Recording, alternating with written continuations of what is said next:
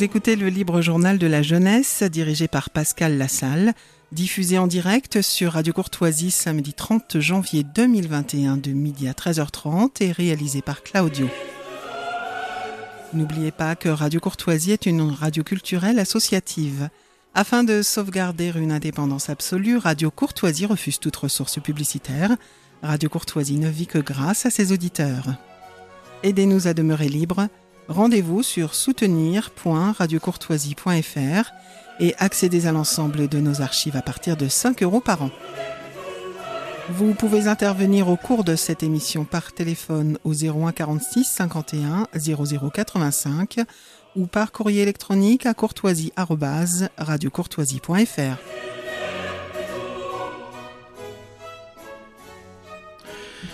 Bonjour chers auditeurs, je vous souhaite la bienvenue à l'écoute de cette nouvelle édition du Libre Joint de la Jeunesse qui est dirigée aujourd'hui, hein, accent oblige, hein, par euh, votre serviteur Pascal Lassalle. Alors d'ailleurs, en parlant d'accent, on va entendre au moins deux du Grand Sud, hein, du Grand Midi.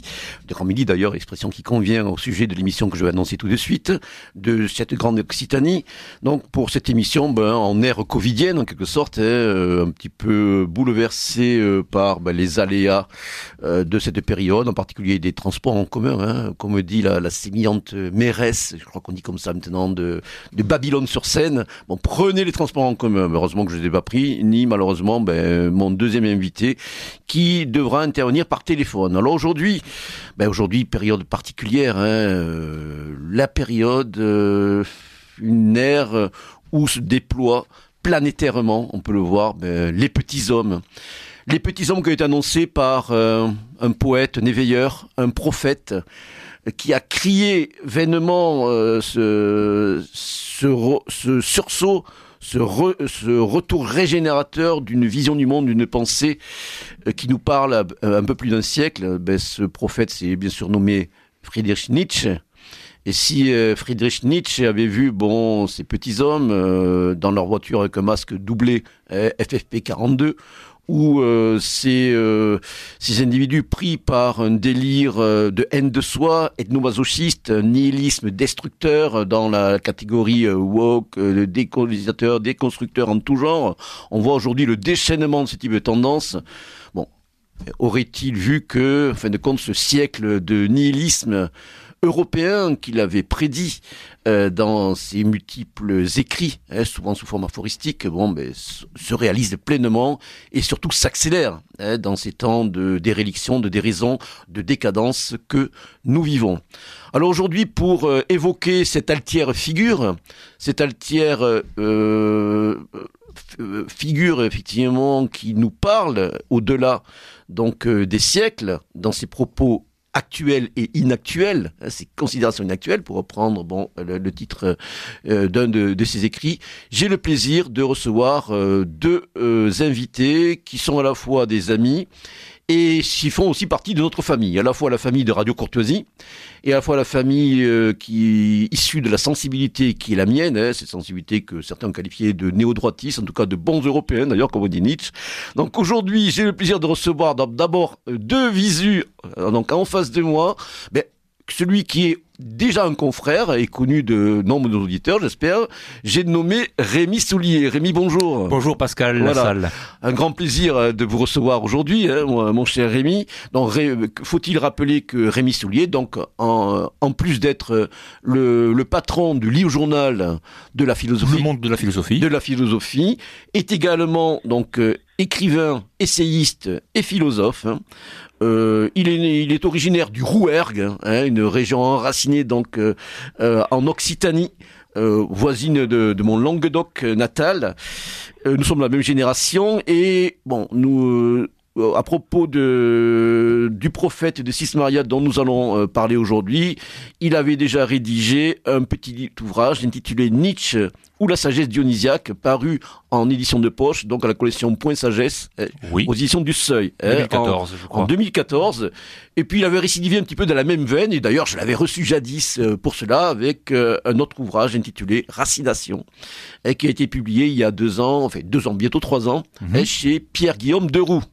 Voilà, donc euh, Rémi euh, est aujourd'hui euh, présent à nouveau pour notre plus grand plaisir pour présenter une anthologie qui vient d'être publiée dans la collection Agora de l'Institut Iliade pour la longue mémoire européenne aux éditions donc de la Nouvelle Librairie, une anthologie intitulée Friedrich Nietzsche, l'avenir des Européens. Une anthologie qui, il faut je noter, donc a aussi euh, euh, bénéficié de la contribution d'un jeune auditeur de l'Institut Iliade, hein, un jeune étudiant qui euh, s'est chargé lui aussi de rassembler une centaine de textes.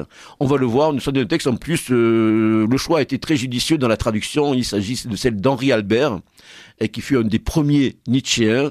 Et surtout, je crois que bon, en général, les critiques en conviennent. Bon, c'est une des traductions les plus littéraires, les plus poétiques qui, qui, qui, est disponible aujourd'hui dans euh, la langue de Rabelais. Le deuxième invité donc est joint au téléphone. C'est également que, que de notre famille, dans la mesure où euh, bon, euh, Rémi comme lui euh, inscrivent leur combat métapolitique, philosophique et spirituel dans le cadre donc de, de cette grande famille de néo-droitistes. Pierre Le Vigan, m'entendez-vous? Bonjour Pascal et bonjour Rémi et bonjour, aux euh, auditeurs de Radio Courtoisie. Voilà, bonjour Pierre, bonjour Rémi. Comme je disais, hein, nous sommes en famille aujourd'hui. Je dois aussi préciser que, en outre vos nombreux ouvrages, je vais présenter euh, les vôtres tout de suite, mon cher Pierre. Vous êtes aussi collaborateur régulier des publications euh, de la Nouvelle Droite, comme la revue Éléments ou la revue Nouvelle École. Hein. Rémi, d'ailleurs, très récemment, a rédigé des des articles substantiels dans le dernier numéro qui est consacré à Peggy et Bernanos. Et Bernanos, voilà. Alors Pierre Le Vigan, justement, Pierre Le Vigan, j'ai entre vos mains, entre mes mains, pardon, euh, un de vos derniers ouvrages, enfin un dernier ouvrage, il est sorti déjà il y a, il quelques temps, hein, intitulé Achever le nihilisme, et qui, comme par hasard, est préfacé par notre ami Rémi, donc euh, ici présent, donc Achever le nihilisme. Et je voudrais commencer un petit peu cette émission avec vous, parce qu'en fin de compte, bon, euh, on va reprendre bien sûr certains grands éléments. Alors oui, je précise que votre ouvrage Achever le nihilisme est paru aux éditions Sigest. Hein Tout à fait. Voilà, donc en fin 2018. Et donc je voudrais, bon, euh, on va, on en connaît un petit peu de bon certains euh, grands concepts cardinaux de, de l'œuvre de Nietzsche. Et parmi euh, ces concepts et ces notions qu'il a mises en avant, c'est la notion de nihilisme. Et plus précisément, appliquée aussi à notre grande Europe. Alors vous, vous avez justement réfléchi sur cette notion Hein, de, de, manière assez complète, essayer de, nous, de voir un petit peu ben, ce que, quels sont les contours hein, de, de, cette, de cette même définition euh, sur le plan historique, sur le plan littéraire, sur le plan bien entendu philosophique et spirituel. Alors, euh, je vous propose un petit peu ben, d'embrayer bon sur cette notion euh, de, à votre tour, donc mon cher Pierre, en essayant d'avoir une démarche généalogique. Donc à partir de quel moment, selon vous, bon, euh, on peut euh, évoquer cette, euh, cette notion de nihilisme Et déjà, bon, la définir pour nos plus jeunes auditeurs? Oui, Pascal. Alors, euh, pour Nietzsche, le nihilisme commence à Socrate, inclusivement, euh, se prolonge avec euh, Platon, qui est celui qui a fait connaître Socrate, et se continue avec le christianisme et, d'une manière ensuite plus générale avec ce que ce que Nietzsche appelle le monde moderne. et dans la continuité du christianisme euh, Nietzsche met euh, la démocratie et il met euh, ensuite cette forme plus élaborée, mais au sens plus dégénéré, hein, dans le langage de Nietzsche, de la démocratie que serait le socialisme. Alors donc c'est vraiment une généalogie qui consiste, selon Nietzsche, à valoriser les valeurs les plus basses, c'est-à-dire euh, la charité, euh, l'égalité, le refus de la compétition, euh, l'excès de compassion, et donc ce serait cela, selon Nietzsche, qui serait le, nihilisme. Hein. Le nihilisme est surtout marqué, nous dit Nietzsche, par le christianisme. Euh, auquel euh, Nietzsche reproche d'être en fait ni apollinien, avec euh, ce que le côté apollinien a de sens de la mesure, a de douceur méditerranéenne en quelque sorte, ni dionysiaque, avec ce que le dionysiaque a de fougueux, de belliqueux, euh, de barbare, mais, mais quand bah, Nietzsche euh, évoque la barbarie, il y a toujours une dimension positive. Et donc, ce que prône Nietzsche, c'est un équilibre entre l'esprit apollinien, l'esprit de mesure, et l'esprit de folie barbare, en quelque sorte, euh, que serait l'esprit dionysiaque. Et ce qu'il reproche au christianisme, c'est d'être ni l'un ni l'autre, c'est-à-dire qu'il n'a ni les qualités de l'apollinien, euh, mais aussi ses défauts si, si on est totalement apollinien, et il n'a pas non plus les qualités du dionysiaque, euh, mais les défauts du dionysiaque si le dionysiaque n'est pas tempéré par l'apollinien. Donc, c'est une critique absolument radicale euh, du christianisme. Euh, donc le christianisme consiste, selon Nietzsche, à nier en fait les valeurs esthétiques au profit des valeurs morales. Hein, c'est la grande critique de Nietzsche, hein, euh, de déconnecter le bien du beau. C'est-à-dire que dans l'esprit de Nietzsche, euh, ce qui est bien, c'est d'abord ce qui est beau. Et ce qu'il reproche au christianisme, c'est que euh, le christianisme valorise d'abord un bien complètement déconnecté du beau, et, et ensuite trouve beau ce qui est bien. Donc c'est selon Nietzsche une inversion, un renversement euh, du sens de l'esthétique. Et euh, comme Nietzsche met l'esthétique avant toute autre chose, eh bien, pour, le, pour Nietzsche, le nihilisme, c'est fondamentalement ce qui nie la primauté de l'esthétique, ce qui nie la primauté du beau, pour le subordonner à la primauté d'une morale, que cette morale euh, euh, soit euh, la charité, et en, tout cas d'une manière générale, pour Nietzsche, cette morale renvoie en tout état de cause au christianisme. Alors, Rémi, à votre tour, pouvez-vous vous rebondir éventuellement donc, sous les propos de, de notre ami Pierre, sachant que dans l'ouvrage que vous avez postfacé, hein, dans l'anthologie donc l'avenir des Européens, donc qui est divisé en deux grandes parties. Hein, une partie intitulée Décadence, la deuxième Renaissance. Donc un des premiers, un des premiers chapitres, hein, donc euh, euh, qui euh, met en avant plusieurs textes issus d'œuvres de Nietzsche, est intitulé Aux origines de la, aux origines de point la subversion judo-chrétienne de l'Europe antique. Il met en avant notamment un couple fondateur, enfin d'opposition fondatrice entre Rome et la Judée. Est-ce que vous, vous voulez rebondir dessus, puis éventuellement de manière plus générale sur ce que ou ce que venait de dire Pierre en apportant éventuellement des précisions. Oui, bah, Pierre Levigan a fait une présentation tout à fait claire euh, de la généalogie du nihilisme dans la pensée, dans la pensée de Nietzsche. Simplement, je rajouterais peut-être le fait que euh, la, critique nietzschéenne du platonisme et du, christianisme, Nietzsche concevant le christianisme comme un platonisme pour le peuple ou un platonisme des esclaves, dit-il, tout dépend des traductions, euh, c'est une critique qui s'adresse également à toutes les modalités d'évasion, de fuite que euh, le dernier homme, en tout cas l'homme anémié, l'homme fatigué, va vouloir euh, poser, fuite vers des arrière-mondes. C'est-à-dire mmh. qu'à ses yeux, et c'est aussi une des fractures, une des, des, des, des failles les plus importantes du, du, du, que, que, le nihilisme a creusé, à ses yeux, le, le, le nihilisme, le nihiliste plus exactement, le dernier homme, est celui qui va projeter dans un monde fictif, le monde fictif des idées par exemple chez Platon, le monde paradisiaque ou infernal euh, dans le cadre du christianisme euh, post-mortem, celui qui est censé être survenir après la mort, dans le jugement de l'âme, le dernier homme, le nihiliste, va projeter le, le bien, la perfection ou le jugement, le salut, la damnation, hors de ce que Nietzsche et Zarathustra appellent la terre. Or, lorsque euh, Zarathustra, Nietzsche nous incite, nous invite à être fidèles à la terre, c'est une manière de nous dire que les arrière-mondes célestes, que le ciel est une fiction. Donc le nihilisme, c'est aussi ce déplacement vers euh, la euh, vers une imagination fausse, une imagination fantasmatique, une imagination illusoire, on dirait aujourd'hui. Enfin, on dirait la, pensée classique dirait l'imagination folle du logis.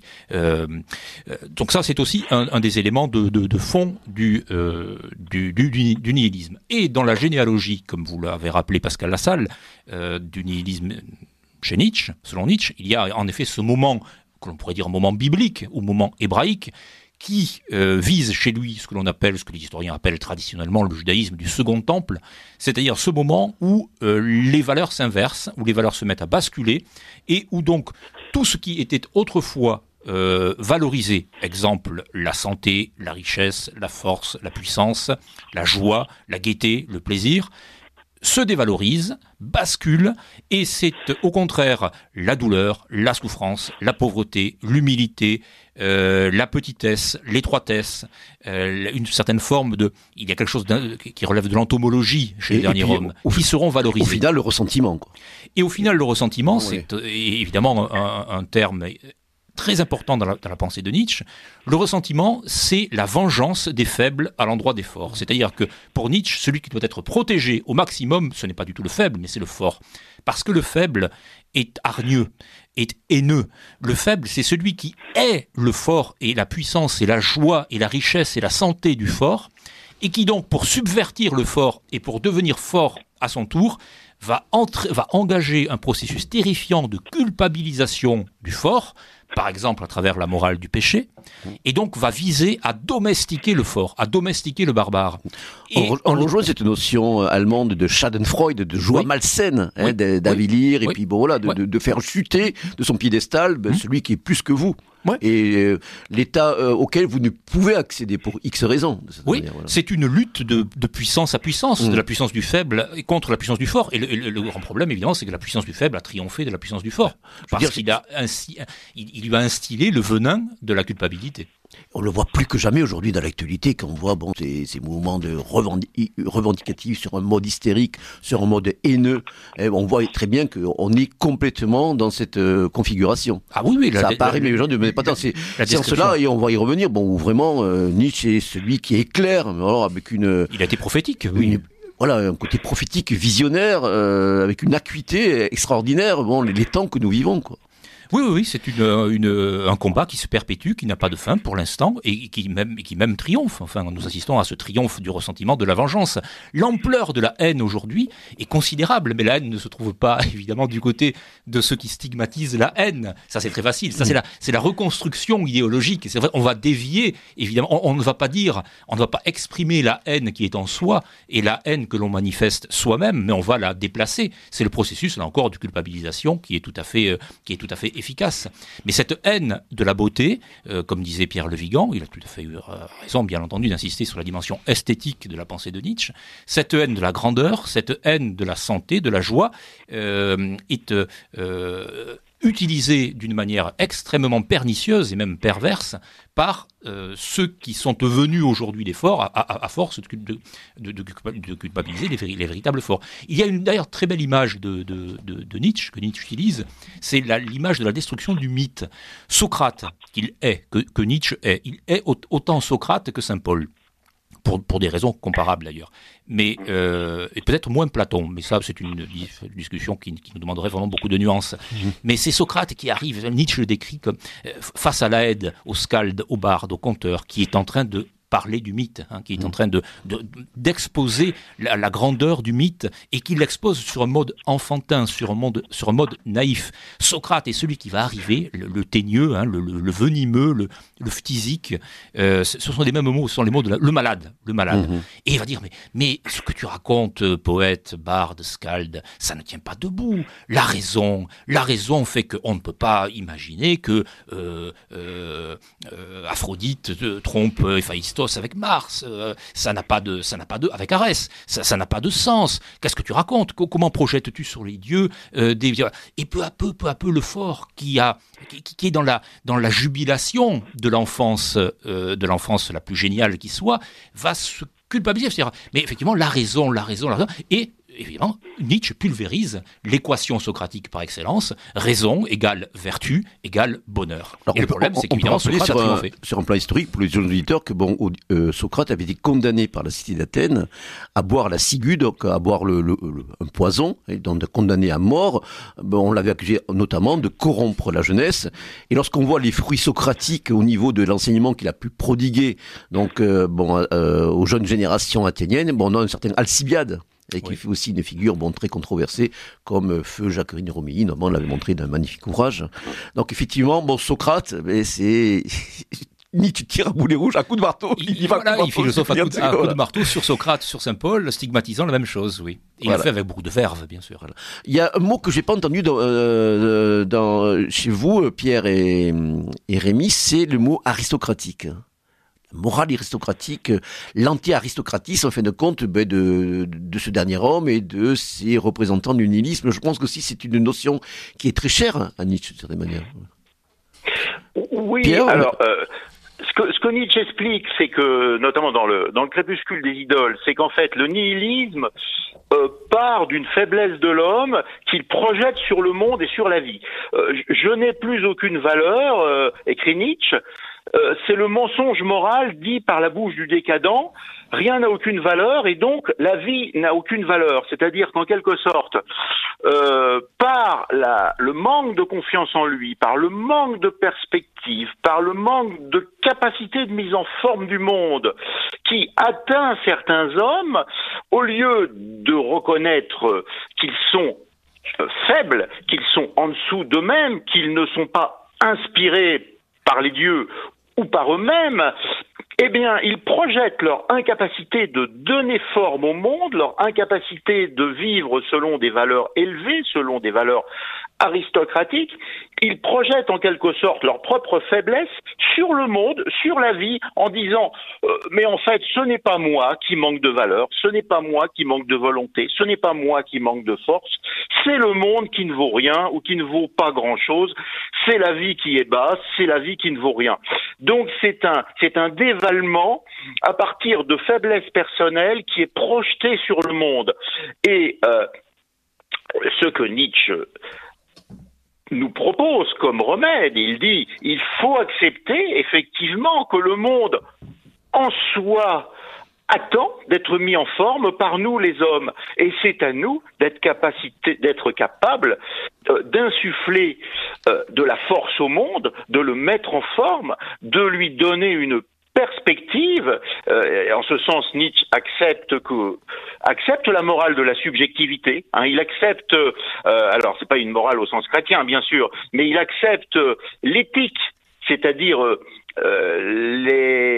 l'exigence l'exigence éthique de, de donner une perspective au monde, c'est-à-dire d'avoir une approche subjective du monde, c'est ce qui expliquera d'ailleurs que Heidegger critiquera Nietzsche en disant que que Nietzsche est toujours dans l'ordre de la métaphysique de la subjectivité. Bon, on n'entrera pas dans, dans, ce débat, mais, mais simplement, effectivement, euh, Nietzsche accepte euh, que l'homme euh, met en forme le monde de par sa subjectivité, qui est forcément une subjectivité personnelle. Et un autre aspect très important de, la critique du nihilisme, c'est que dans euh, les, les choses qu'il faut refuser pour donner de la force au monde, eh ben, il faut refuser l'exigence de vérité. Il faut refuser le critère de, de, de la vérité. Le seul vrai critère, c'est l'énergie. Et c'est la capacité de donner de la beauté au monde. Mais euh, si on se réfère à la vérité, euh, eh bien finalement on, on, rabaisse le monde sur euh, une exactitude, euh, sur une recherche de de, de, de, de mesures au sens de, de, de, comment dire de, de géométrisation du monde et il faut accepter au contraire la, la plasticité du monde. Il faut donc sortir euh, de tout calcul, de toute comptabilité du monde. Euh, il faut il faut voir le monde comme une matière euh, à laquelle il nous faut insuffler de la vie, un petit peu comme euh, comme comme comme l'âme chez Aristote, et ce qui anime la matière. voilà donc ce, dans ce refus de la vérité aussi, dans ce refus de de se poser la question du monde vrai, euh, un des critères du refus du nihilisme. Hein, le, l'anti-nihilisme ne se pose pas la question qu'est-ce que le monde vrai? Il se pose uniquement la question comment rendre le monde fort et beau? Alors, dans, votre ouvrage, Pierre, vous, établissez également, notamment euh, dans votre introduction, une euh, différence entre le nihilisme actif et le nihilisme passif. Pouvez-vous éventuellement revenir là-dessus et, développer un petit peu Alors tout à fait. Nietzsche considère que toutes les valeurs ne sont pas bonnes en soi, puisque les valeurs sont des constructions sociales. Et Nietzsche insiste sur la nécessité de bien distinguer entre les valeurs basses, euh, qui sont les valeurs qui excusent par exemple les faiblesses, et les valeurs hautes, qui sont les valeurs qui nous poussent du côté de la force. Et euh, de ce fait, quand Nietzsche parle d'un bon nihilisme, c'est le nihilisme qui détruit au marteau les valeurs basses. Et donc c'est un moment nécessaire de la reconstruction euh, des valeurs hautes, c'est un moment nécessaire que de nier les valeurs basses. Et le mauvais nihilisme, évidemment, lui, c'est celui qui détruit toutes les valeurs, y compris les valeurs hautes. Voire même, dans l'époque actuelle, on, voit très bien que le mauvais nihilisme triomphe dans la mesure où le nihilisme actuel, contemporain, euh, ne détruit, lui, que les valeurs hautes et garde les valeurs bases, c'est-à-dire garde les valeurs euh, de compassion, euh, garde les valeurs qui sont des, des, anti-valeurs, hein, en quelque sorte, la culture de l'excuse, etc. Donc effectivement, le bon nihilisme, c'est celui qui détruit ce qui doit être détruit, qui fait tomber ce qui de toute façon doit tomber un jour ou l'autre et autant que ça tombe le plus vite possible pour reconstruire autour des valeurs hautes. Donc, effectivement, euh, il y a cette distinction entre le, le, nihilisme actif qui pousse par terre ce qui doit tomber, le nihilisme passif qui laisse tomber par terre ce qui doit tomber mais qui nous fait perdre du temps en quelque sorte, et un mauvais nihilisme qui serait celui qui par contre pousse par terre les valeurs hautes, les valeurs aristocratiques, et euh, c'est d'ailleurs ce, comme le faisait remarquer Rémi, euh, ce que Nietzsche reprochait à Socrate. Il reprochait à la sophistique de Socrate euh, de finalement mettre par terre les valeurs hautes de la Grèce sous prétexte qu'elles étaient artificielles, qu'elles ne correspondaient pas forcément au monde vrai. Mais la critique de Nietzsche, c'est que la question de savoir si euh, ces valeurs correspondaient au monde vrai n'a absolument aucune importance, puisque ces valeurs aristocratiques du monde grec rendaient les Grecs forts et poussaient les Grecs vers la beauté. Donc ces valeurs étaient positive et il est extrêmement malsain, nous dit Nietzsche, de s'opposer la question de savoir si ces valeurs étaient vraies, ces, valeurs donnaient de la force aux Grecs. C'était la seule question qu'il fallait se poser. C'est pour cela que Nietzsche est absolument exaspéré euh, par Socrate euh, et défend en quelque sorte l'artificialité des valeurs grecques en disant qu'elle soit artificielle, qu'elle ne soit peut-être pas conforme à telle ou telle pseudo-vérité profonde n'a aucune importance puisque ces valeurs rendent les Grecs forts et beaux. Et c'est la seule chose que nous devons révérer, la force et la beauté, et non pas la pseudo-vérité euh, que Socrate veut nous faire découvrir en grattant et en supprimant ces, valeurs fortes de manière malsaine. Rémi, oui, D'autant que même la, la, distinction entre l'artificialité et la nature ou la naturalité euh, ne se pose même, même plus parce que accepter de dire qu'il y a d'un côté l'artifice et de l'autre la nature, c'est déjà entrer dans un raisonnement de type euh, platonicien, de type socratique. Donc, euh, le, le, le, il y a un très beau texte de Nietzsche qui est très bref et, auquel Pierre Le Vigan a fait allusion, c'est euh, vérité et mensonge au, sens extramoral. C'est-à-dire que effectivement, la question de la vérité ne se pose pas. Ceux qui l'ont posée sur le mode platonicien et ensuite sur le mode scolastique ont mené à une réduction stricte de la vérité à l'exactitude, c'est-à-dire au calcul, comme l'a dit euh, Pierre Lavigan, et comme l'a dit euh, bien entendu Heidegger, ça c'est une des grandes critiques de, Heidegger, Mais la notion de vérité, là, euh, Nietzsche, encore, qui est aussi un écrivain, qui est aussi un, homme, de, qui est un poète, utilise des images très parlantes dans Vérité et mensonge extra, au, sens extra, extra moral. Il, prend l'image de la mouche. Et il dit, bah, écoutez, la mouche évolue dans un monde qui est un monde à elle. Autrement dit, pour une mouche, son monde, c'est limité à, ben voilà, euh, je sais pas, tel, tel arbre, telle, telle fenêtre contre laquelle, telle vitre contre laquelle elle vient se cogner. et donc, elle a un monde. Ben, pour l'homme, c'est un peu la même chose, c'est-à-dire qu'il a un monde qui, lui est donné, euh, autour duquel il se confronte, mais de ce monde-là, il ne peut pas, enfin, ce monde-là l'excède et le dépasse. Il ne peut pas tout en dire. Et lorsqu'il prétend euh, en, cerner la vérité, il ne le fait que sur le mode de la, puissance calculante, de la pensée calculante, du calcul. Et, il, de, fait, avec cette hyper valorisation de la raison raisonnante, de la raison euh, euh, rationnelle, rationaliste, positiviste, il réduit considérablement sa puissance de vie, sa puissance d'existence.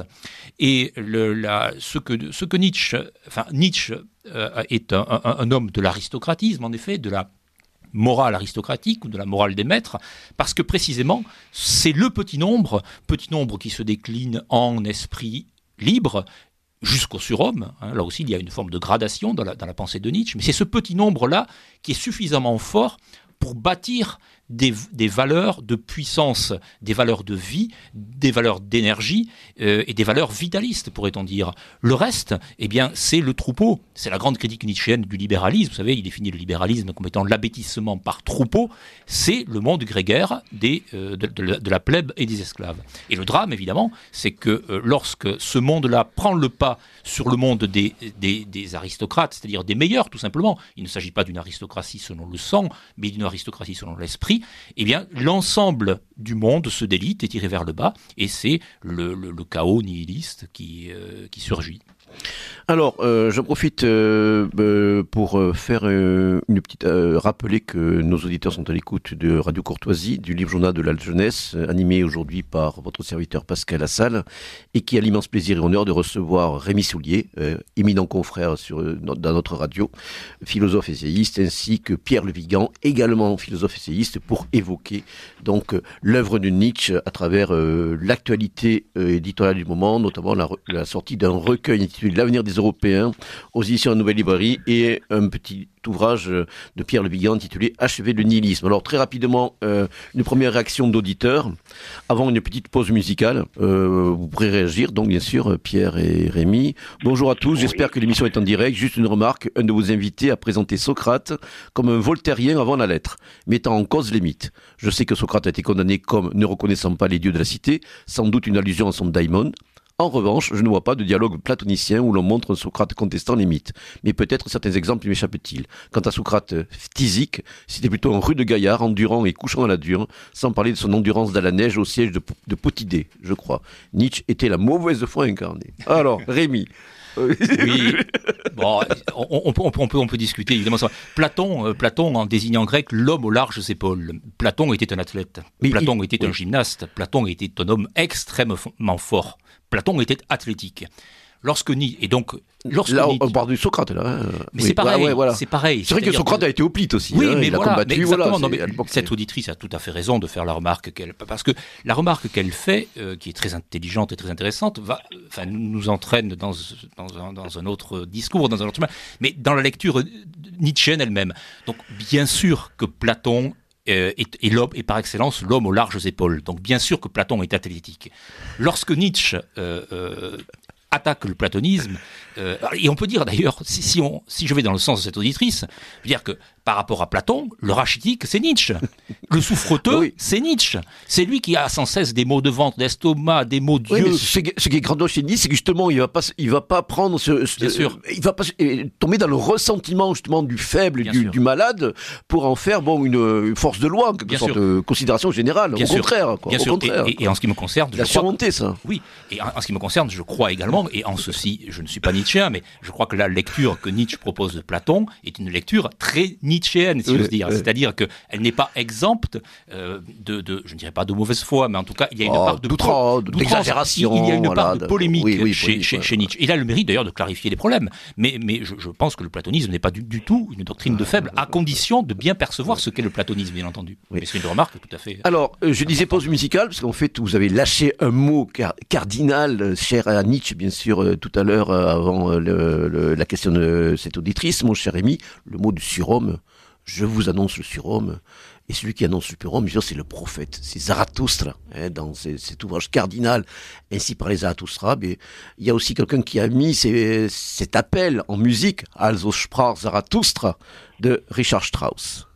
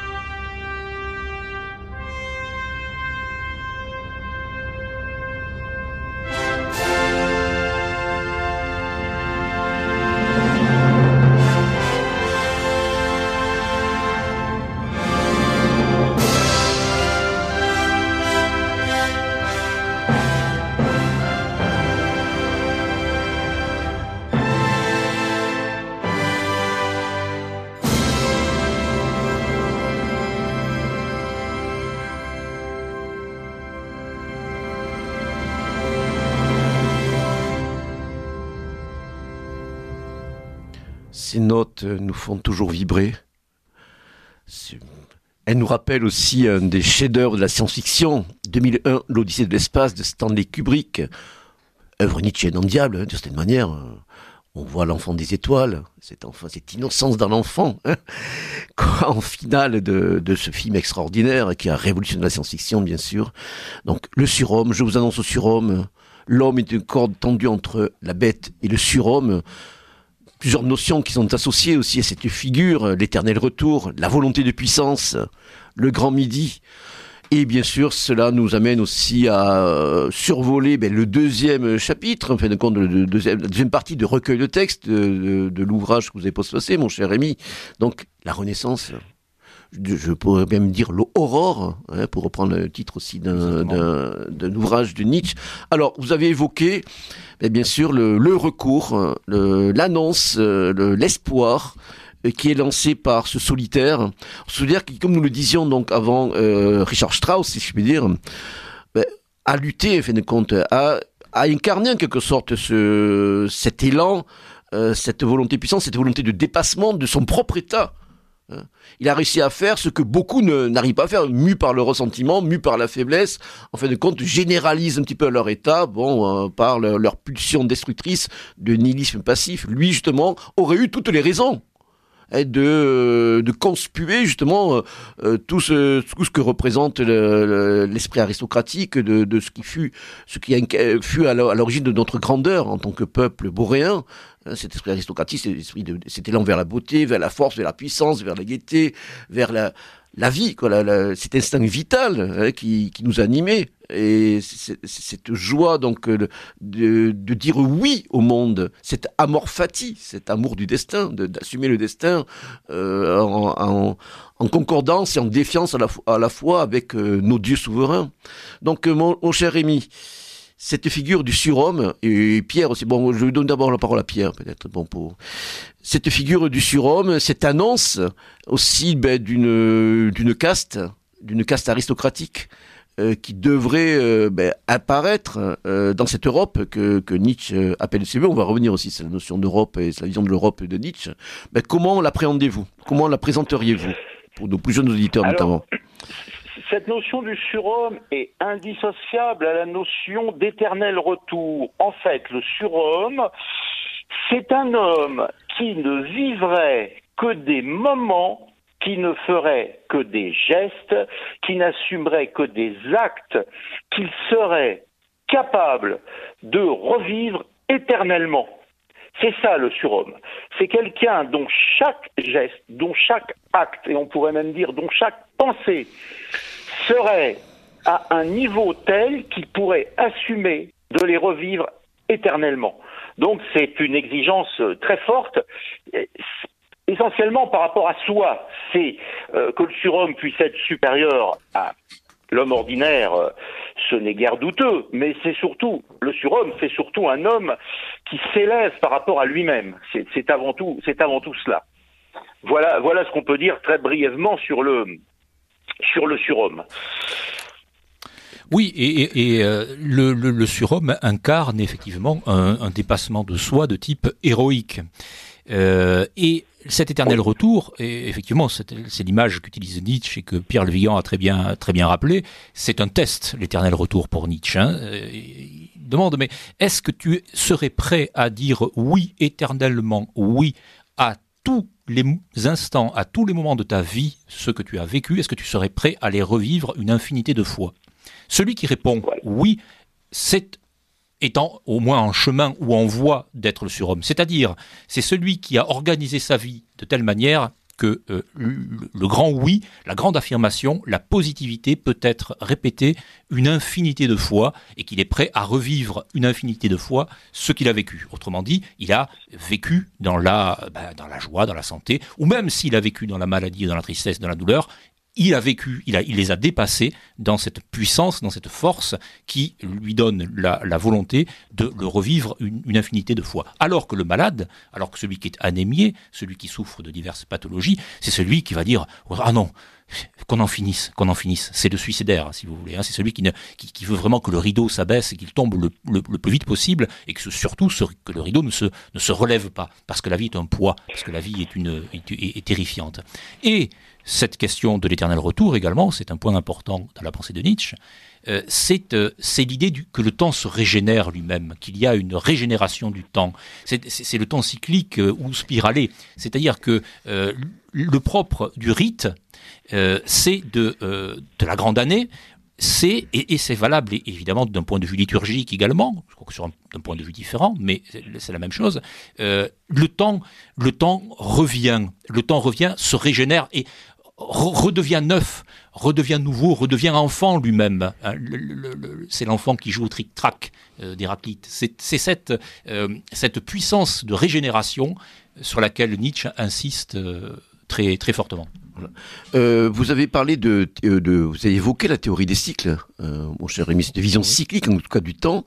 Euh, je pense qu'il serait intéressant de, de préciser que au sein de, ben, de la sensibilité que, à laquelle nous nous raccordons euh, à divers degrés, quelqu'un qui a beaucoup compté dans la, on va dire la, la genèse euh, idéologique métapolitique de la pensée de la nouvelle droite, surtout dans sa première période dans les années 70, qui fut un des mentors des, des grandes figures de la nouvelle droite, euh, que sont ou que furent bon Alain Benoît, Guillaume Fay et beaucoup d'autres, Giorgio Locchi.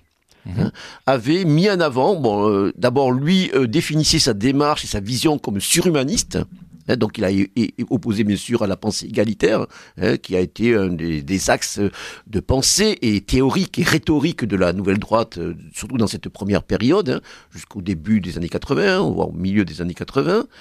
Et il a développé cette vision de la, vision sphérique de l'histoire, où, en fait de compte, on dépasse un certain déterminisme cyclique, en fait de compte, qui, reste un déterminisme, même s'il est évolutif, et fait intervenir l'élément humain, ou devrais-je dire surhumain, dans sa capacité d'inverser ou de, rediriger euh, la, descente cyclique.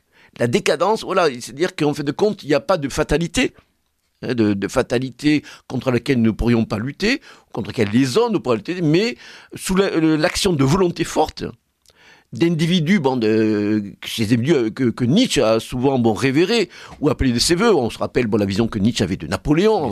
C'est surtout cette vision animée par, par une volonté extraordinaire et de, de plier le réel et la, bien sûr bon, les puissances politiques de l'époque, donc à sa volonté.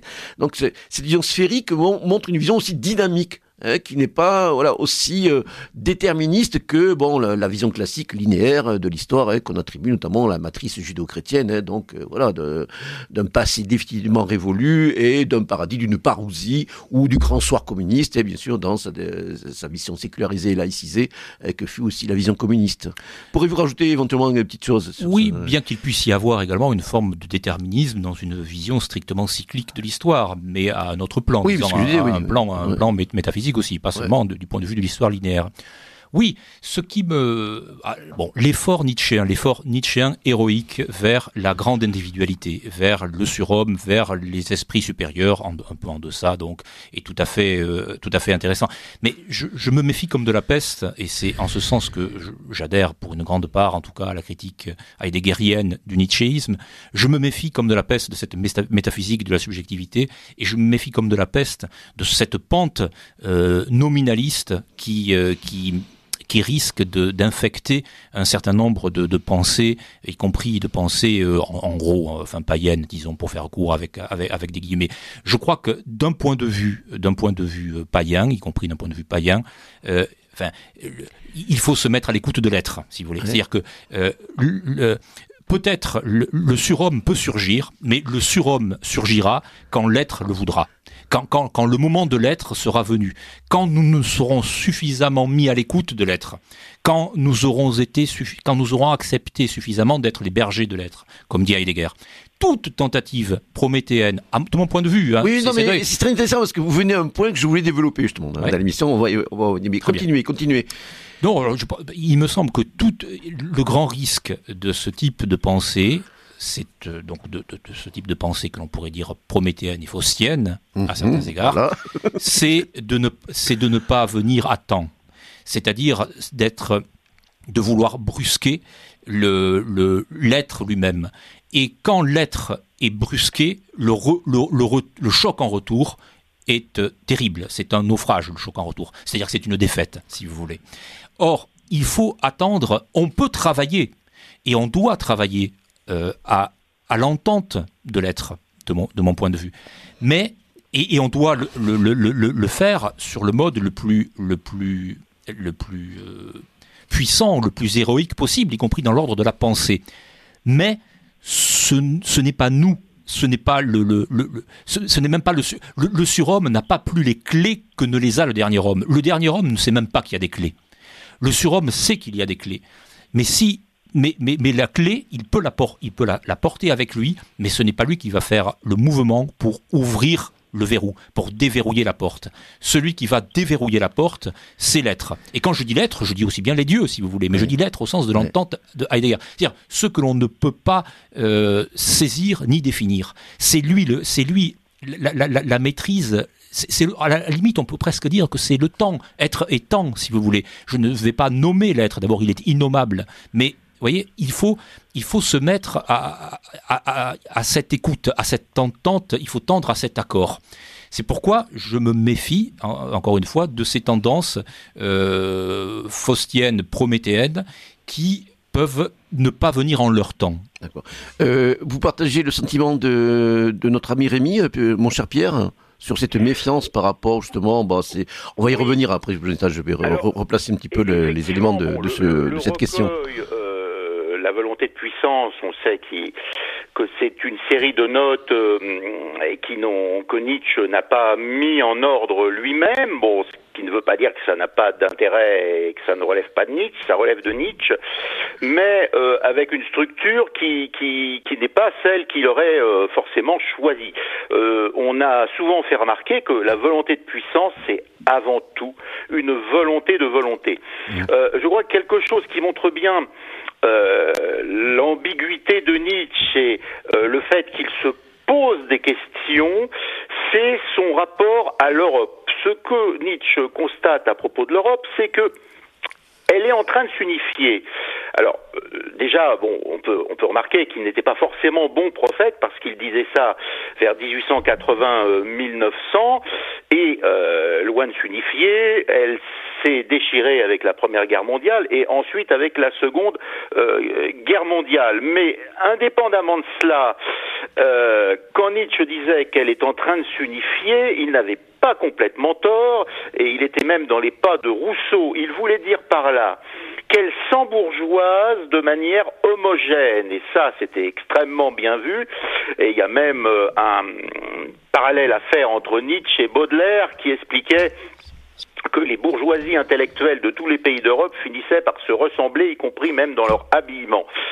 Et euh, Nietzsche constatait que l'Europe avait une tendance à s'unifier, mais c'était euh, quelque chose qu'il constatait d'une manière assez critique, parce qu'il expliquait qu'elle s'unifiait sur la base de la démocratie euh, de masse, hein, et sur la base des idées modernes. Et pour Nietzsche, c'était pas du tout quelque chose de, positif.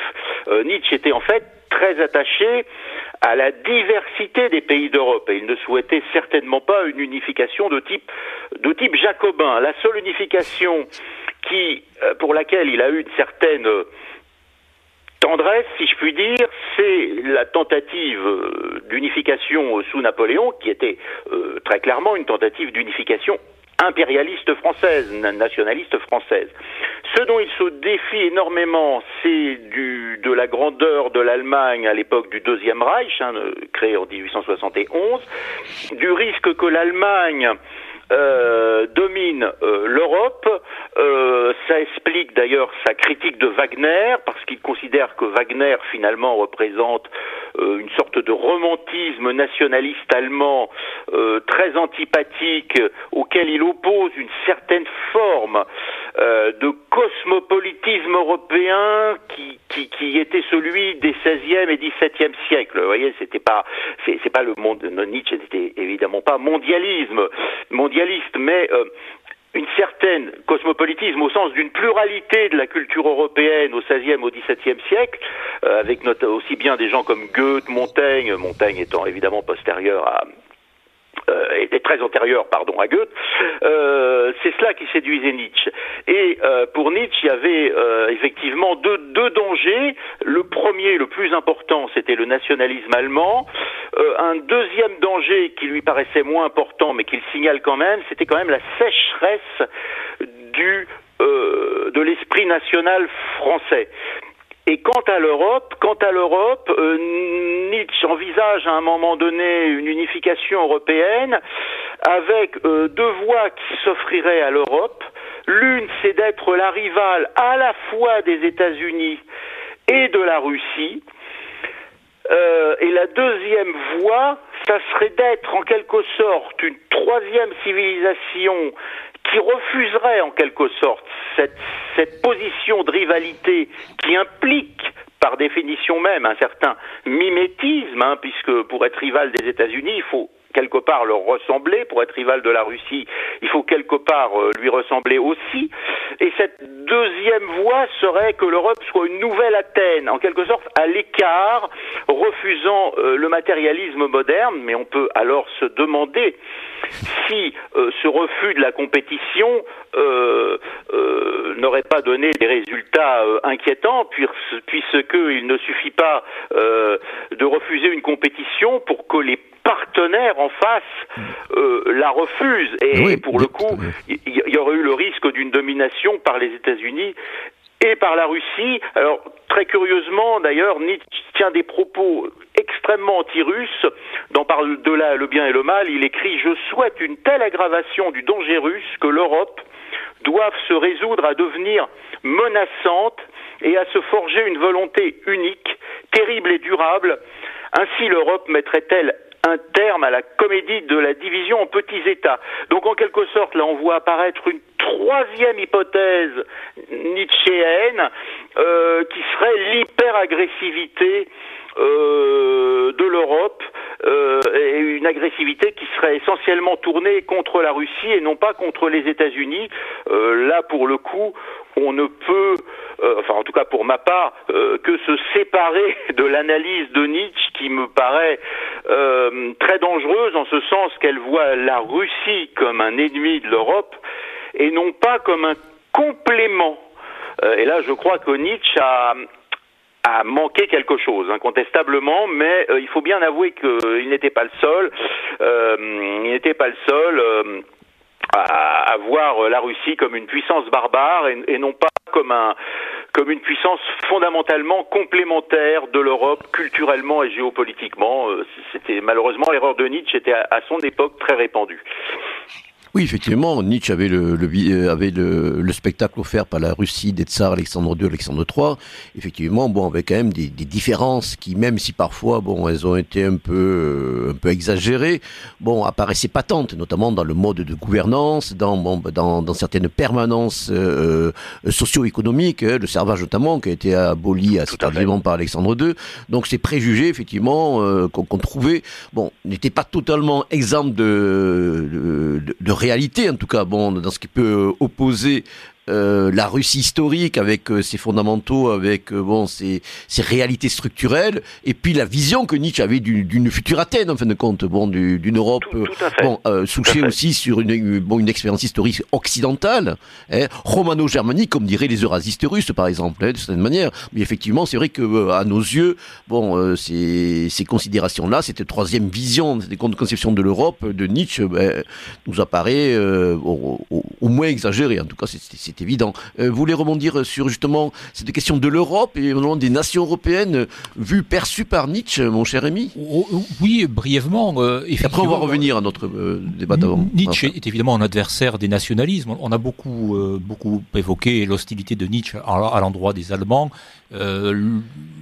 ses jugements parfois à l'emporte-pièce à l'endroit des différentes nationalités. Il déteste les Anglais, par exemple. Les Anglais comptent parmi ses détestations avec les femmes, les vaches, les démocrates, les, chrétiens, les épiciers. Bon, euh, mais évidemment, euh, l'Europe nietzschéenne a pour, pour, euh, pour horizon le dépassement des nationalismes les plus étroits issus en particulier de la Révolution française de 1789 et donc du, du jacobinisme. Donc c'est un élargissement à des dimensions à un espace européen conçu également comme un espace culturel. Pierre Le Vigan a mentionné Goethe, Montaigne. Euh, c'est une forme de cosmopolitisme, à condition, bien sûr, comme là encore Pierre Le Vigan l'a bien signalé, de ne pas l'assimiler aux bêtises contemporaines à ce propos. Euh, je crois que la part de cosmopolitisme chez Nietzsche, de cosmopolitisme européen, si l'on veut, entre, guillemets, est issue très largement des stoïciens. Hein. On, peut dire qu'il y a une part de, cosmopolitisme chez Nietzsche, à condition de bien voir qu'elle est euh, euh, stoïcienne et donc qu'elle s'enracine dans ce que la romantique a produit de plus, sans doute, enfin en tout cas parmi les, les pensées les plus pures euh, de, caractérisant l'homme romain, disons. Et puis, il y a cette question en effet de la compétition, de la compétition des, des, nations, de la, du conflit, de la, ce qui rend la pensée nietzschéenne euh, très euh, enfin, susceptible d'un nombre considérable de, de, lectures, et y compris, je, citais tout à l'heure sa condamnation du libéralisme moderne, ce qui est un pléonasme, quand il le définit comme un abêtissement par troupeau, mais c'est ce qui peut expliquer aussi qu'un certain nombre de libéraux ultra, je pense aux libertariens, peuvent eux aussi proposer leur propre lecture de Nietzsche. C'est le grand, le grand éventail de la, de, la, lié au caractère étoilé de la pensée euh, nietzschéenne. Oui, on voit par exemple bon, des personnages issus de l'univers ben, d'une d'une théoricienne essayiste euh, américaine, fait d'origine Ayn Rand. Exactement. Eh, voilà, dans la, grève notamment, eh bon, et puis dans, dans qui, qui correspond complètement, bon, voilà, cette, cette figure nietzschéenne en roue libre en quelque sorte, ah si je veux dire. Donc, euh, alors, je voudrais revenir un petit peu sur ben, ce, ce, ce, débat qu'on a, a, que nous avons esquissé. Donc, vous, mon cher Rémi, vous avez manifesté votre réserve, votre, votre méfiance pour justement une certaine perspective surhumaniste que vous qualifiez de prométhéenne ou de faustienne, avec, bon, effectivement, peut-être euh, un côté un petit peu précoce d'une telle voix. C'est la question du temps que je Voilà, posais, alors, par contre, bon, voilà, moi je voudrais un petit peu souligner que cette, cette réflexion, cette, ce dilemme, il est présent depuis presque les origines donc, du courant de pensée qui nous est cher. Euh, c'est-à-dire à travers justement cette opposition que qu'a mise en avant notamment euh, notre cher Ernst Junger entre le monde des titans et le monde des dieux. Hein, je pense que notamment euh, à travers notamment les, sensibilités de deux figures historiques de la nouvelle droite, Alain Benoît et Feu Guillaume Fay, on voyait déjà à la fin des années 70 de musique 80 ces deux perspectives s'esquisser à travers notamment la lecture de l'œuvre de Heidegger et la question de la technique Hein, Guillaume Fay se situant clairement bon, dans une perspective faustienne, qui voulait d'ailleurs, selon lui, dépasser un, strict euh, prométhéisme. Euh, je, j'en veux pour référence notamment un texte majeur qui mérite d'ailleurs une réédition, qui s'intitulait Pour en finir le, nihilisme, qu'il avait co-rédigé avec Patrick Rizzi dans un numéro de, de, de, 1182 de Nouvelle École sur Heidegger, et Alain Benoît qui était plus euh, fidèle à une vision de Heidegger telle qu'elle a été mise en avant par un de ses exégètes euh, les, plus connus, Jean Beaufray. Et d'ailleurs, il y avait ce débat hein, euh, au sein de, des publications de la Nouvelle Droite. Et moi, ce que je remarque, c'est que depuis quelques temps, je, bon, je reste toujours un observateur très attentif, hein, donc des, travaux, des écrits qui sont publiés dans cette vaste mouvance, euh, qu'elle soit d'ailleurs hexagonale ou que au niveau mondial, notamment dans la sphère anglo-saxonne, on voit un retour de cette figure titanique comme recours face justement, bon, comme rempart à la fois et comme, euh, euh, comme solution pour hâter à terme le retour des dieux. Et je le vois sur de, nombreux essayistes. On voit par exemple des, bah, des, des, des, figures qui ont été, bon, des figures euh, rattachées par exemple à la, la, la, la, pensée traditionnelle, la pensée prénaliste, comme Philippe Baillet, hein, traducteur émérite donc de Jus et Vola, qui pendant très longtemps, bon, euh, s'est réclamé de la pensée traditionnaliste, euh, révolutionnaire, à travers, bon, la cofondation de la revue Totalité, à travers ses multiples traductions dont je viens de le dire, des écrits d'Evola, et même d'une revue, bon, qu'il avait aussi édité donc à la fin des années 80, et qui aujourd'hui fait un retour à l'œuvre de Nietzsche, hein, donc euh, et à la pensée donc euh, surhumaniste et à ce qu'il appelle le parti de la vie et notamment qu'il a mis en avant euh, dans certains de ses écrits récents. Mais il a, il a publié un recueil qui s'appelle Le Parti de la Vie. Il vient donc euh, euh, d'éditer une revue de réflexion théorique qui s'appelle Sparta, et dans laquelle d'ailleurs il, il, il, signe un article hein, qui est une sémiologie des instincts éco-déchiffrés des conditions d'existence, la généalogie selon Nietzsche et la question du Parti de la Vie. Voilà, donc dans le numéro 1 de cette revue doctrinale qui est sortie récemment. Donc on a également, euh, bon, je vois, euh, je, lisais très récemment un, essai de Tomislav Sunic aussi, qui est un représentant un petit peu de, la nouvelle droite croate, qui, qui s'intitulait Les Titans sont dans la ville. Et pareil, là aussi mis en scène, bon, sur un mode, bon, à la fois romanesque et allégorique, surtout la figure titanique. On voit aussi dans, la sphère de la nouvelle droite nord-américaine, avec un philosophe euh, comme euh, Jason euh, Reza Georgiani, qui est un, américano-iranien, un ouvrage qui est sorti récemment qui s'appelle Prométhéisme. Donc on voit effectivement un retour de cette figure titanique hein, par rapport bon, à cette perspective des dieux qu'avait tracé Junger et dans, dans, dans, son sillage des personnes comme Hélène Benoît. Donc c'est vrai qu'on peut s'interroger justement sur la pertinence bon, mais d'abord de, ce couple, bon, euh, qu'on peut peut-être opposer trop rapidement, ou alors de, comme euh, certaines l'esquissent, de dire, mais en fin de compte, peut-être que nous avons besoin d'abord du retour des titans avant d'espérer et d'attendre et, de voir advenir le retour des dieux. Qu'en pensez-vous, messieurs? Bon, Rémi a déjà une petite idée, mais d'abord Pierre, hein, qui ne s'est pas exprimé là-dessus. Euh, Nietzsche s'analyse toujours en fait avec le couple action-réaction. de même qu'il s'inquiète d'une unification de l'Europe qui, selon lui, risque de se faire euh, non pas seulement par le dépassement des conflits nationaux, et ça il, il y est favorable, mais par la dissolution des diversités nationales, euh, et cela, Nietzsche y est défavorable. De même, euh, Nietzsche pressent que l'unification de l'Europe va se faire sur le mode des valeurs du monde moderne, c'est-à-dire des valeurs bourgeoises, et donc en fait, euh, ce qui va triompher, c'est le troupeau. Être un bon Européen, nous dit Nietzsche, c'est être contre l'égalité, contre la tartufferie morale, contre le christianisme euh, et contre le nationalisme. Donc le nationalisme étroit, agressif.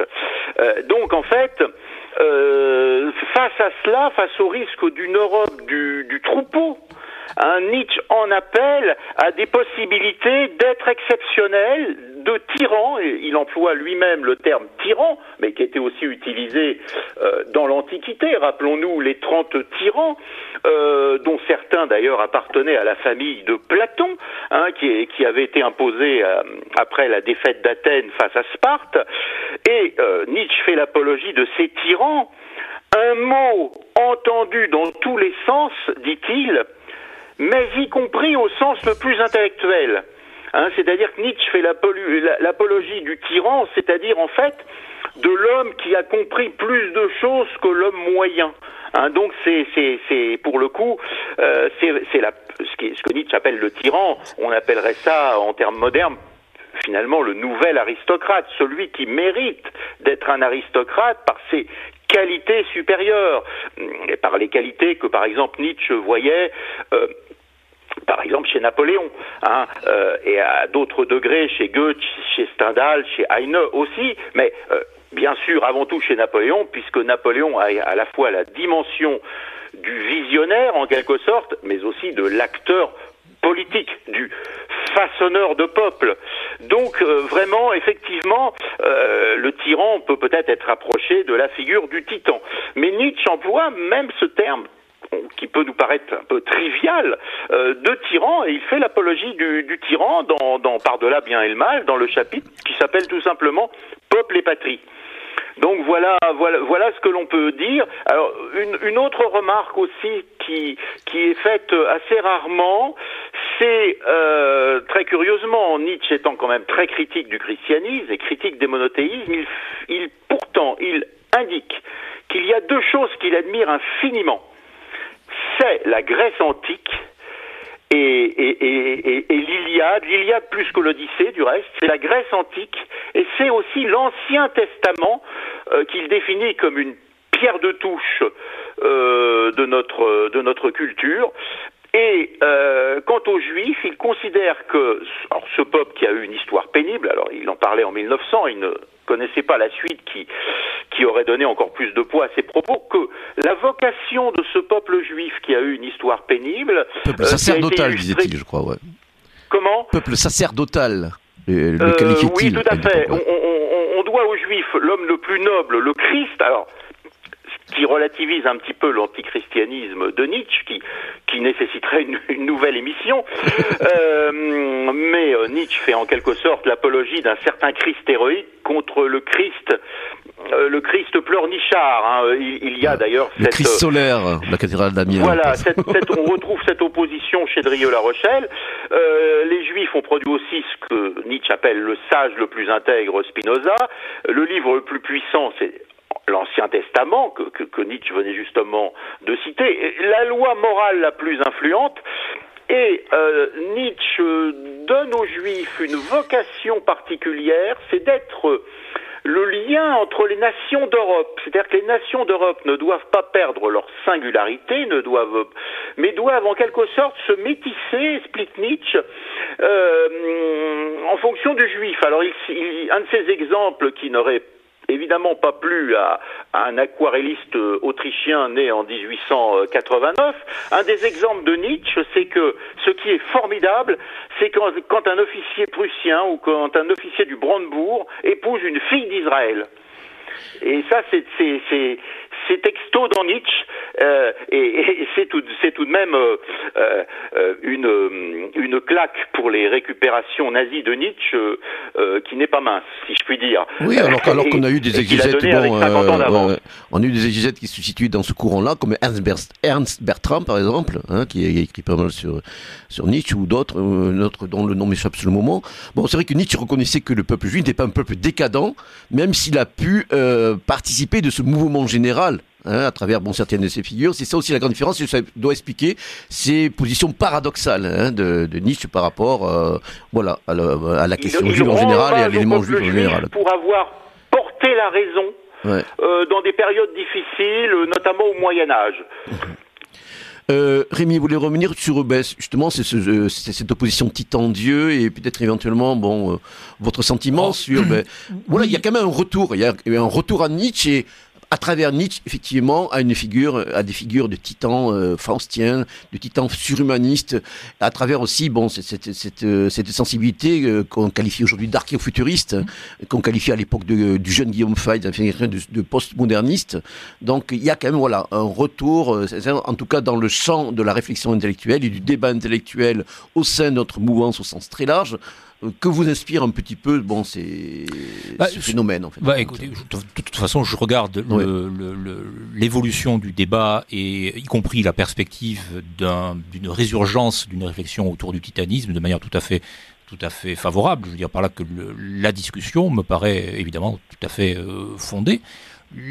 La, grande difficulté pour moi, c'est de dire quel titan, si j'ose dire, les titans, combien de divisions. Le, problème, c'est que les titans sont à l'œuvre. Ils sont mm. déjà à l'œuvre, ils sont déchaînés. Donc il faudrait opposer à certains titans d'autres titans ou, une autre forme de titanisme. Et c'est là où je, me, où je ne peux plus suivre, si vous voulez. C'est-à-dire que vous ne pouvez pas opposer le même au même en quelque sorte. C'est-à-dire que si vous opposez le même euh, au même, vous vous situez dans la même euh, dans, dans, la même euh, ambiance, dans le, dans le, même climat à tout à tout le moins, le même climat psychique. Et c'est bien pour ça d'ailleurs que psychique, mais pas forcément axiologique. Hein.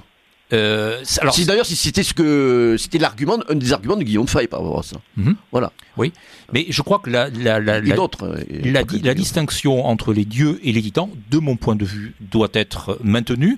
Des titans ont été les alliés des dieux dans le dans la titanomachie, c'est une évidence, et donc c'est une perspective qui est tout à fait possible. Mais je pense, enfin, qu'il faut euh, qu'il y a un péril. Euh, centrale dans la question titanique. Voilà. Mmh. Quelle qu'elle soit, il y a le péril. Alors je sais bien que là où le, péril croit, croit aussi ce qui sauve, bien, entendu. Mais je crois que ce qui sauve, c'est, entre guillemets, je mets ce, ce qui sauve, pas au sens chrétien, mais au, sens païen, c'est-à-dire ce qui sauve, ce qui rend sauf ce qui euh, maintient la totalité du sacré, ce sont les dieux, ce ne sont pas les titans. Voilà. voilà. Alors, pour, essayer de donner des, formes concrètes bon, à, ces, réflexions philosophiques, si on reste dans, ce cas du titanisme, ben, le titanisme serait par exemple se rapproprier certains outils de la puissance, ou en tout cas oser certains outils de la puissance, comme par exemple l'intelligence artificielle ou les avancées permises par ce qu'on on qualifie très rapidement de transhumanisme, ce que c'est des pas qu'ont franchi des personnes comme Guillaume Fay ou ce penseur euh, américain dont je suis, euh, je lis les écrits instruments de Giorgiani.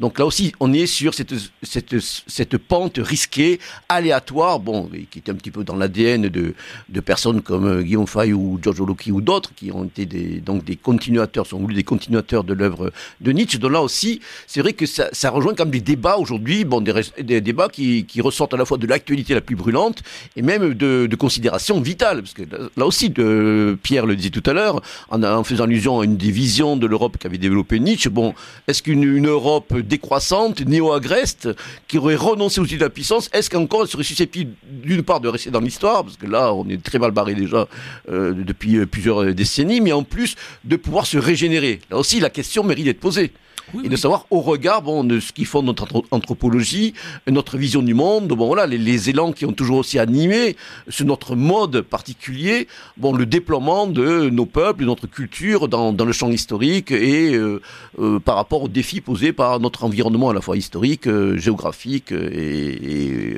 en général, de certaine manière. Donc je crois que ça rejoint vraiment aussi un questionnement, bon ben urgent cette manière. Oui, c'est-à-dire qu'il n'est pas question d'ailleurs quand, quand, je parle, quand, enfin tout ce qui évoque les dieux ne se situe pas nécessairement dans une perspective agrarienne. Enfin, par exemple, mm, il y a une perspective agrarienne qui a tout à fait sa dignité et sa grandeur, bien entendu. Je crains, je crains que dans la perspective euh, techno, euh, euh, exagérément technophile, euh, les Chinois, par exemple, nous dépassent, mais alors très vite. C'est-à-dire que les Chinois, le moment venu, si on, on, est par exemple, si on raisonne en termes de grande civilisation, n'auront pas le, enfin, pourront utiliser le titanisme, y compris le titanisme transhumaniste, avec une maestria ah, qui, qui, parti pour, qui, nous, qui, ah, nous dépassera. Ah, alors, alors pourquoi, pourquoi pas encore une fois, pourquoi pas? Il faut être à l'écoute, à l'entente et à l'écoute, bien entendu. Mais de mon point de vue, euh, ne, ne, prenons pas les armes que nos adversaires veulent que l'on prenne, qui nous sont donnés par nos adversaires.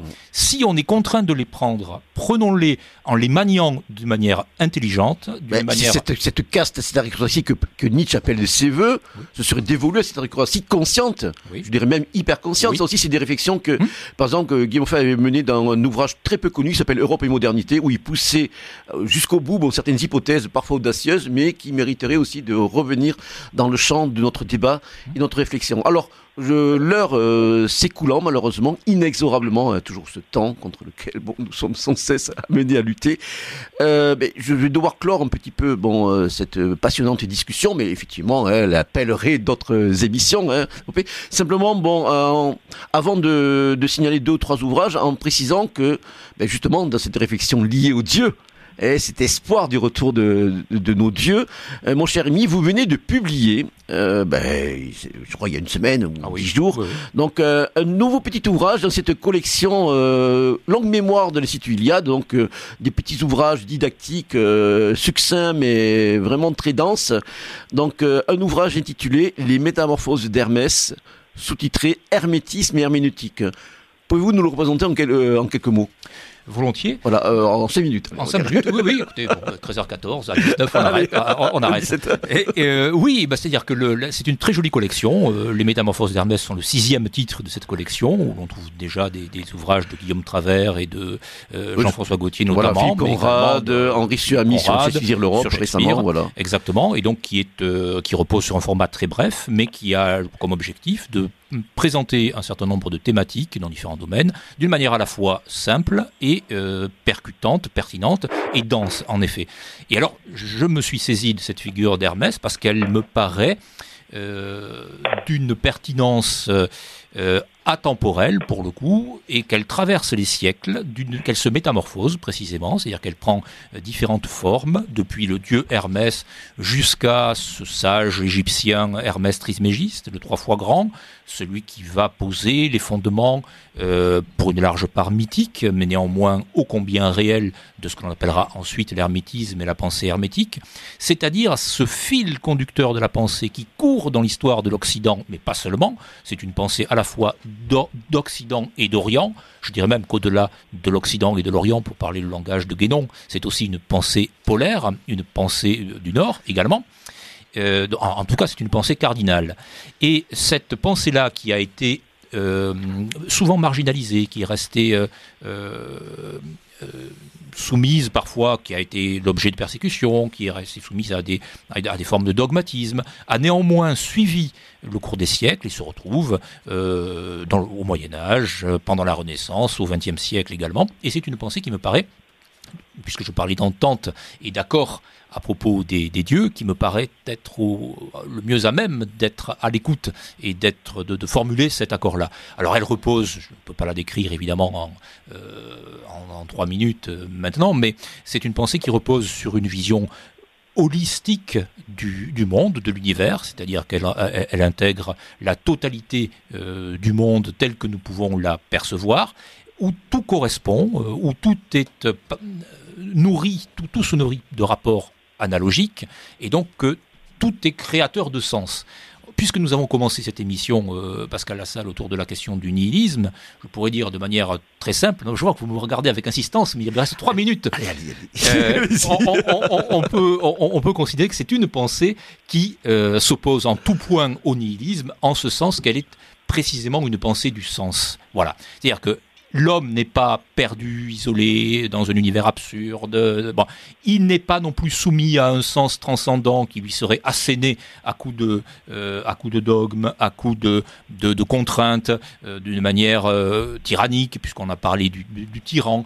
Mais ce sens flue à travers le, les correspondances et les analogies qui nourrissent nos existences et comme tel, je crois, constitue un des antidotes les plus radicaux au caractère, euh, à, l'œuvre noire, disons, à, ce monde qui en reste aujourd'hui, à, la- noirceur de l'œuvre noire. Très bien, mon cher ami.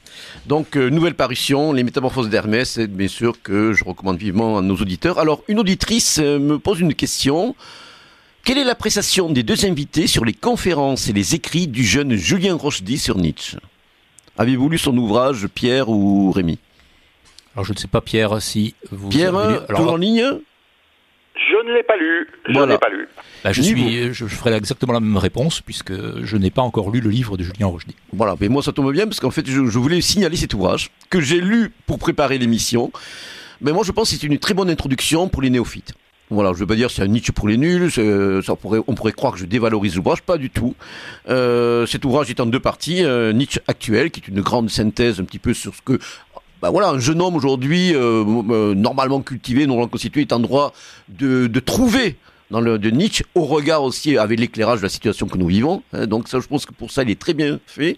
Et ensuite, la deuxième partie est constituée par euh, une mémoire de, maîtrise que Julien avait fait donc euh, quelques années auparavant, et qui a été revue et corrigée, qui s'appelle c'est une Nietzsche et l'Europe, et qui, de mon point de vue, est aussi une, très bonne synthèse qui complète les propos que vous avez pu tenir sur euh, Nietzsche et sa relation à, à l'Europe que nous aimons et aux nations européennes euh, en, en particulier. Voilà, donc c'est un ouvrage, moi, que je recommanderais, notamment aux plus jeunes, hein, ceux qui veulent avoir une première approche de, de l'œuvre du, du solitaire de Cis Maria. Alors j'en profiterai aussi pour euh, signaler favorablement deux autres ouvrages qui pourraient venir compléter, euh, ou trois autres même ouvrages qui pourraient venir compléter donc euh, ben, le, recueil publié par, par l'Institut Iliade aux éditions, la nouvelle édition, la nouvelle librairie, pardon, je suis fatigué. Donc Frédéric Nietzsche, l'avenir des Européens. Le premier qui est téléchargeable en PDF sur le site de la revue Éléments, ben, c'est une étude historique en fait de compte d'Alain Benoît, euh, une, petite brochure qui était sortie en 1973, donc qui s'intitule Nietzsche, morale et grande politique. Moi, c'est une, brochure qui m'a beaucoup influencé il y a plus d'une trentaine d'années, hein, donc, lorsque justement j'opérais mon cheminement métapolitique et mon éveil euh, euh, politique et, spirituel. Donc Nietzsche, morale et grande politique, donc d'Alain Benoît, donc brochure éditée par le Grèce à l'époque, téléchargeable sur le site de la revue Éléments. Je cite aussi un ouvrage qui a été publié par Pierre Moguet, qui était aussi un auteur proche de la Nouvelle Droite, qui est mort il y a quelques années, et qui s'intitule Bréviaire Nietzschéen, paru aux éditions du Rocher en 2001. Là aussi, c'est vraiment euh, une première, un premier ouvrage pour, que je recommande, notamment à ceux qui ne connaîtraient pas bien l'œuvre de Nietzsche. Et puis, dans la collection Qui suis-je, hein, des éditions Pardès, je recommande aussi la- l'ouvrage de notre, notre ami euh, alpiniste et dionysiaque en, en diable, Bruno Favrit, qui a signé aussi un sympathique euh, qui suise sur Nietzsche. Alors je vais terminer, il me reste à peu près un peu plus de 5 minutes. Hein, ou un peu plus, ah, on, me, on me fait signe. Bon, euh, par euh, les, mes lectures, mes dernières lectures. Alors, je voudrais signaler parmi mes dernières lectures celles qui, alors, on me pardonnera, euh, nous sommes bien sûr sous les ondes de Radio Courtoisie, des, des, des lectures publiées en anglais, faute de l'être encore en français. Je veux faire allusion justement aux ouvrages, aux, magnifiques et presque un histoire d'un travail éditorial qui est accompli par les éditions Arctos, hein, qui ont été créées en Suède, qui sont aujourd'hui basées à Londres, et notamment euh, qui ont été créées par euh, Daniel Friberg, hein, un, activiste métapolitique suédois, qui a, qui a fondé un petit peu un think tank euh, néo-droitiste qui s'appelle Modpol. Donc les éditions Actos font depuis plusieurs années un énorme travail de traduction en anglais. Bon, c'est comme ça. Aujourd'hui, l'anglais, vous le savez, la lingua franca planétaire. Bon, il faut faire avec ré- ces réalités. Donc la traduction de penseurs et d'auteurs issus à la fois de la sphère de la pensée traditionnaliste, Julie Seboula, René Guénon, euh, entre autres, et de la sphère néo-droitiste identitaire. Euh, je pense notamment à Alain Benoît, Guillaume Fay, euh, Dominique Vénère, Pierre Krebs, etc. Et ainsi et surtout la publication d'auteurs peu connus euh, dans l'ère francophone, euh, donc qui sont issus de, de l'ère nord-européenne, scandinave ou de, de l'ère anglo-saxonne. Voilà. Et bon, moi, ce sont des écrits que je suis de très près. Et je voudrais aujourd'hui signaler favorablement un petit ouvrage qui est sorti récemment et dont je souhaite presque, je souhaite, non pas presque, je souhaite une traduction euh, française. Donc c'est un ouvrage qui s'intitule, je vais d'abord le dire dans la langue de Shakespeare, avec un, un accent que j'espère à peu près oxfordien, Rebirth of Europe, The Ethnofuturist Manifesto. Donc euh, la renaissance de l'Europe, euh, le manifeste ethno-futuriste, ça rappelle diablement le, le- le concept de Guillaume Fay, et, effectivement ça en très proche.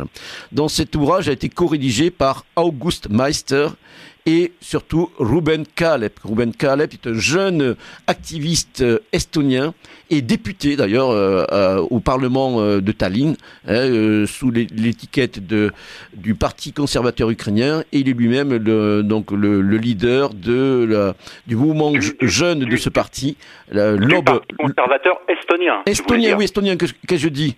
Petit lapsus. J'ai compris ukrainien. Non, non, non, estonien. Non, non, on sait que l'Ukraine est chère, mais là, on est en Estonie. Donc voilà, euh, la branche qui s'appelle L'Aube Bleue. Euh, Blue Awakening en anglais.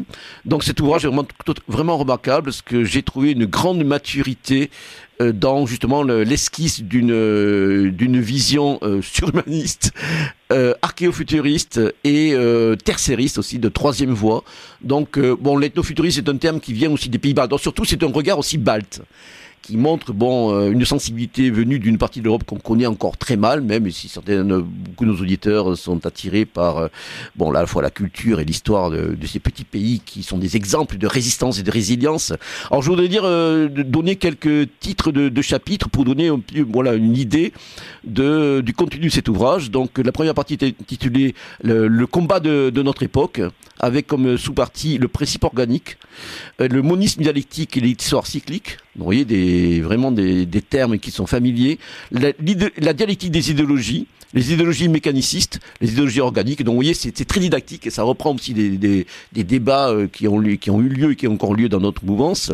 Le nouveau totalitarisme, de, le totalitarisme, la nouvelle gauche et le déclin de l'Occident. Et ensuite, il y a toute une partie consacrée à ce qu'on entend par ethnofuturisme, ethnofuturisme et conservatisme, ethnofuturisme et euh, la, la, euh, la, mouvance nouvelle droite euh, néo-droitiste identitaire, la métapolitique, les activistes, les leaders, l'organisation de l'État, la nature et le nationalisme, le, nouvel homme européen. Donc oui, on a vraiment des accents euh, Nietzsche entre autres, mais euh, familiers. Et la troisième partie est constituée par euh, les aspects géopolitiques de l'énofuturisme, avec notamment une vision tertiariste et euh, l'esquisse d'une dynamique régionale européenne qui s'appellerait l'Intermarium, dont c'est les pays situés dans l'air entre la mer Baltique et la mer Noire.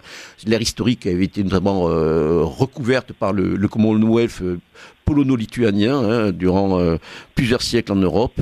Et c'est vraiment, vraiment un ouvrage qui mérite de trouver un public euh, euh, sous nos latitudes. Hein. Donc, et que, que ceux qui maîtrisent la langue de Shakespeare peuvent aussi se procurer donc sur le site des éditions Arctos. Donc, La Renaissance de l'Europe, le manifeste ethno-futuriste de Ruben Kalep et August Meister. Voilà. Euh, ah, on me dit que ce que je reçois un message. Bravo Pascal, ton émission est the best. Oh, je n'ai pas de monnaie. C'est lui qui devra mettre une pièce d'un euro. Alors on me fait signe qu'il me reste encore deux minutes. Euh, Rémi, bon, euh, si je vous dis quels sont vos projets éditoriaux, bon, vous venez de sortir un petit ce petit opuscule sur MS, d'autres travaux dont, à venir ou oui, des réflexions dont vous voudrez vous parler très rapidement bah, et puis je m'adresserai à Pierre également. Oui, bah, minutes. Il y a en effet, bah, je travaille maintenant depuis plusieurs, plusieurs années, mais enfin plusieurs mois, je suis à la, à la phase de rédaction d'un nouvel ouvrage euh, dans la suite, dans la lignée de Racination, qui avait été donc publié par Pierre-Guillaume de Roux en 2018 euh, qui devrait s'intituler L'éther. Et donc c'est une poursuite de cette réflexion sur l'enracinement, à la fois terrien, euh, céleste, euh, terrestre et céleste. Et euh, donc c'est un chantier qui maintenant est à peu près à, à mi-chemin. Et donc j'espère rendre le manuscrit euh, pas trop tard. Voilà. Pierre, des projets éditoriaux pour, pour les, pour les mois oui, ou les années alors, bah, j'ai publié il y a trois jours en fait euh, ah. le volume 4 de Avez-vous compris les philosophes? En fait, les trois volumes sont disponibles à la Barque d'Or et sont diffusés par Boukelis, euh, qui est en fait un imprimeur diffuseur. Mais l'éditeur est la Barque d'Or. Donc le volume 4 d'Avez-vous compris les philosophes, qui est consacré à Hobbes, Locke, Leibniz, Dilthey et Rosset, Clément Rosset, voilà, qui est mort mais... il y a deux ans. Très bien, mais écoutez, nous demandons tout, eh ben, tous à, à, comprendre davantage les philosophes. Je, je vous donne rendez-vous à vous tous. Merci Rémi, merci Pierre d'avoir été présent à cette émission. Et je vous donne rendez-vous le mois prochain pour de nouvelles aventures métapolitiques. Au revoir.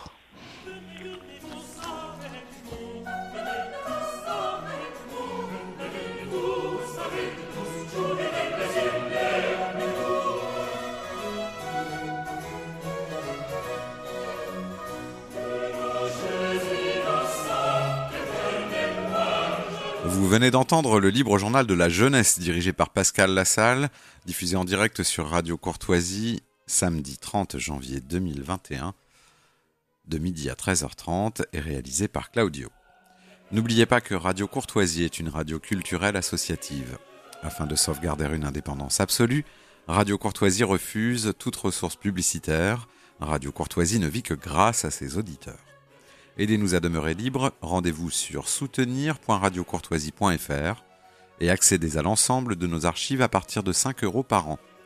Si vous le désirez, nous pouvons vous faire parvenir un enregistrement de ce libre journal. Commandez le CD-ROM pour le prix franc de port de 9 euros ou 6 euros seulement si vous êtes adhérent de notre association. Je vous rappelle notre adresse Radio Courtoisie, 61 boulevard Murat, 75 016, Paris.